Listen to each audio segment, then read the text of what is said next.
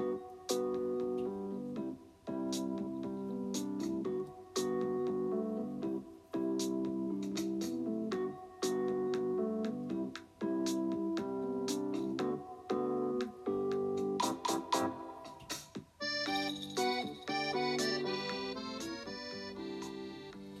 はいどうも皆さんこんばんは。現在時刻は23時56分です。2月20日日曜日フォックストロットの野球語りたいラジオのお時間でございます。皆さん今夜もよろしくお願いいたします。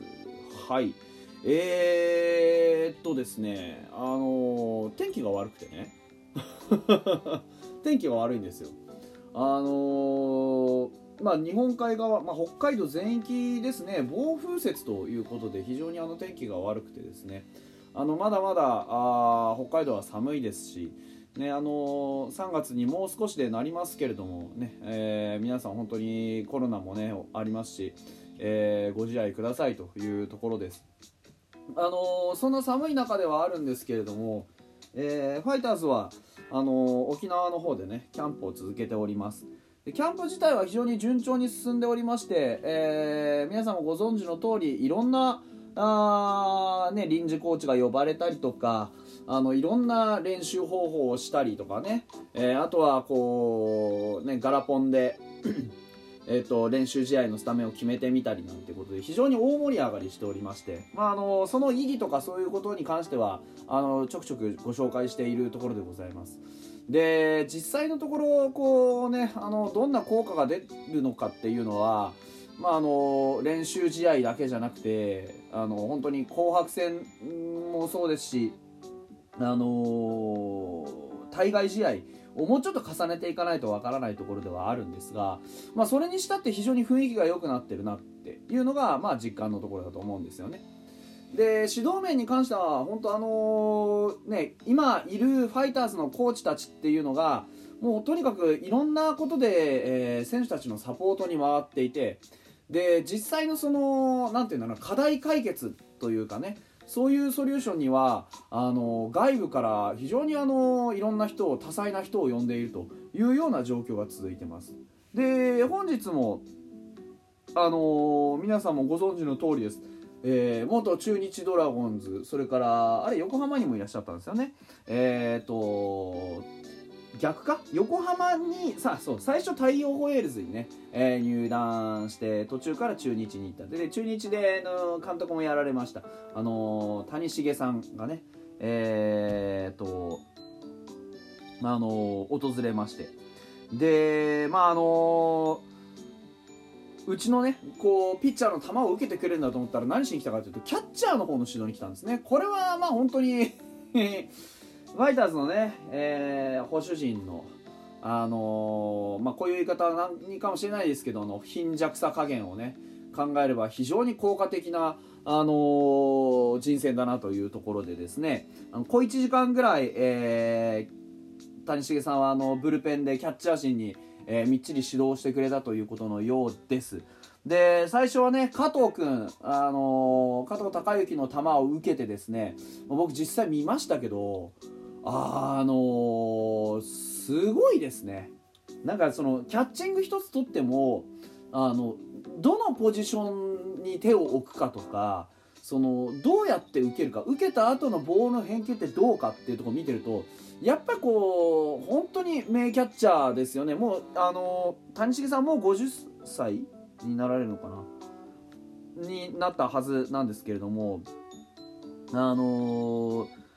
51か。谷繁さん51、えー、新庄さんが50谷繁さんは51歳なんですけど本当あのー、そういうお年になられても何ていうんですか？あの動きに無駄がない、うん、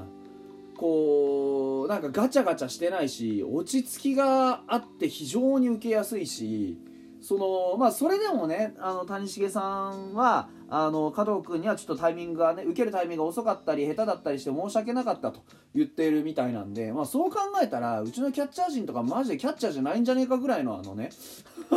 本当に。あのそれぐらいのやっぱこうスキルの高さっていうのがありましたよね。特にあのちょっと外れちゃった球への対応とかあのどういうふうに手腕、ね、手だけ伸ばして受けるんじゃなくてちゃんと体をとかそういういろんなあのなんて言うんでしょうね。シチュエーションのこう玉ってあるじゃないですか。そのどれに対してもやっぱり落ち着きを持って、えー、どうやってねあのー、まあ、ピッチャーに信頼感と安心感を与えるかっていうようなところで言うともうまるで吸い込まれるようにビタッと補給する、あのー、谷繁さんの補給の仕方っていうのは本当に素晴らしいなと思いましたね。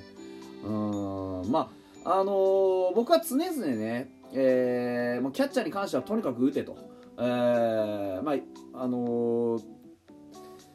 まあ、守備面リード面でのミスっつうのは、まあ、お前が1本ホームランを打てばそれでいいんだというようなことをね、あのー、申し上げておりますがそれもこれも、まああのー、別に守備をやらなくていいというわけでは当然ないわけで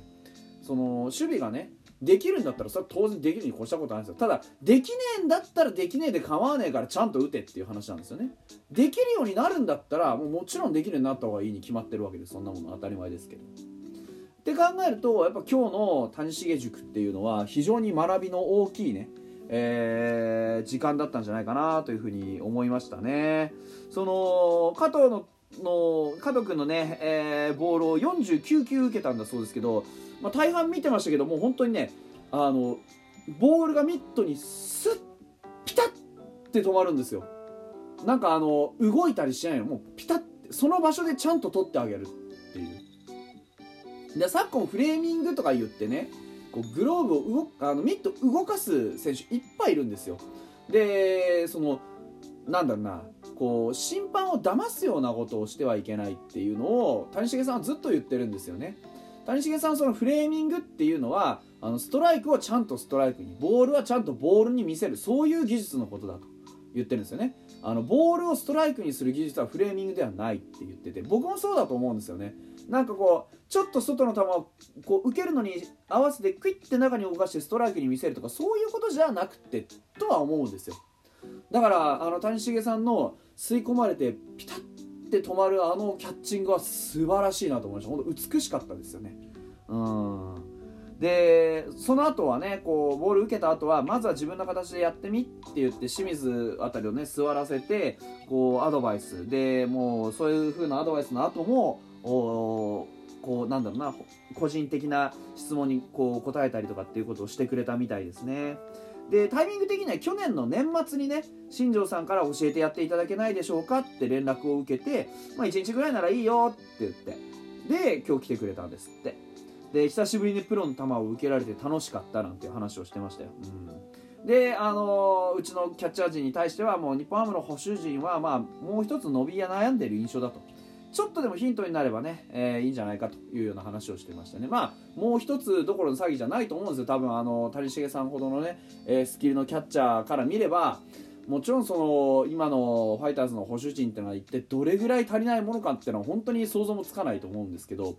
ただやっぱりあのそんな中でもねヒントを見つけて成長していかないといけないんですよね。うん、だからその成長をねどうやって、えー、まあ、担保するかというところでこういうね学びの機会をビッグボスが用意してくれてるわけですからやっぱりこうね、えー、大事なことはこの機会をねしっかり生かして、えー、上手くなることですよね、うん、ちゃんとそのなんだろう受けるにしても何にしてもなんでそういう風になっているのかっていうところからしっかりね理解をしてほしいなというふうに思います。物事は理屈を理解すれば飛躍的にうまくなりますからね。うんそういうことがすごく大事だなというふうに思っておりますよという話です。はい。もう一つあのー、ねえっ、ー、と昨日のあの19日のね根本君のお話ですけどとにかくその僕言ってたじゃないですか。あの佐々木朗希の影に隠れてねいるけど内容的には圧倒的に朗希よりいいぞと。おいうような話をしてました。本当によくってですね。だって3回1安打無失点。で最初の1安打って本当最初のあのねあれだけですよ。スリーベースだけですよ。だからそれ以外は何にも打たれてないししかもねもう三振はバタバタ取ってたわけでしょ？4奪三振。いやだからそのしかも緩急を使ってね140と100キロ台のカーブですよ。おだから佐々木朗希がね163キロ出しましたっていうその直球でゴリゴリいってるのに対してやっぱりその160なんかなくてもねその別にあれですよ。朗希が悪いとかそういうことを言ってるわけじゃなくて根本君は根本君のやり方でその160なんてないしめちゃくちゃ落差のあるフォークもないけどその140キロ台のストレートと100キロ台のカーブとあとはもうね勝負度胸とコントロールで、えー、彼以上の中身の濃いねあの野球をしてくれたっていうのは本当にこう僕は嬉しいなと思ってあの武田勝コーチがね、えー、思っていた以上の出来だと。本人も意識してると思うが先発ローテーション目指してほしいというふうに明言してますからこれはねチャンスありますよ。うん。だからやっぱりこのこういうのが大事ですよね。えー、年齢とか何年やったのか関係なくってそういうこうねあの、ところじゃなくてちゃんと自分の実力を見せる。そうすればあついてくるわけですよ。何年やってるからどうこうじゃなくって彼自身の実力を見せていくことによってその評価を得てちゃんと自分のあるべきところに収まれるってことですよね。うんいや本当にとにかく、あのー、知ってる人も知らない人も根本遥君マジで注目してほしいなというふうに思っておりますというところです。であの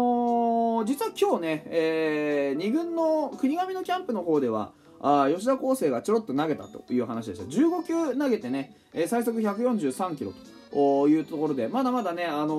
ー、球速もここからぐっと伸ばしてくるでしょうし、えー、っと実際安打性の当たりってのはほとんどなかったというような話でね、あのー、なんかあれですね今日は球種を伝えるピッチングだったと本人は言ってましてフォークとか投げませんでしたけど実戦になったらカーブフォークあたりを中心に使えればいいというような形で。あのピッチャー陣のね、えー調整は順調に進んでいるみたいです、えー、野手陣の仕上がりをもうちょっとね早めてもらえればあのー、開幕にね、えー、向かってだんだんとねチームの形が見えてくるんじゃないでしょうかというふうに思います。スタメンがまだね全然想像できないんですよね。うん、まあ、というようなところで、えー、本日はここまでです。